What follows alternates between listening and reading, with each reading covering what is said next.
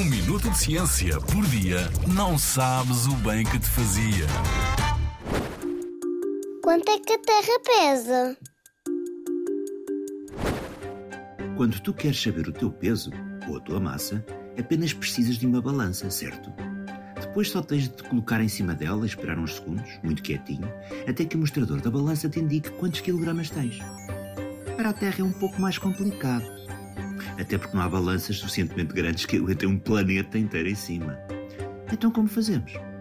Para sabermos o peso da Terra, temos de calcular este valor, recorrendo à matemática e à física.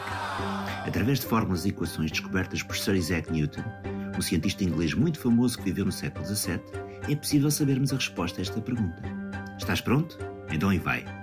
O peso da Terra é de 6 milhões de milhões de milhões de milhões de quilogramas. É um 6 com 24 zeros à frente. Por outras palavras, a Terra pesa quase 10 vezes mais do que Marte ou 83 vezes mais do que a Lua. E se compararmos com animais enormes, como por exemplo o elefante africano ou a baleia azul, seriam necessários milhares de milhões de qualquer um deles para totalizarmos o peso da Terra. Incrível, não é?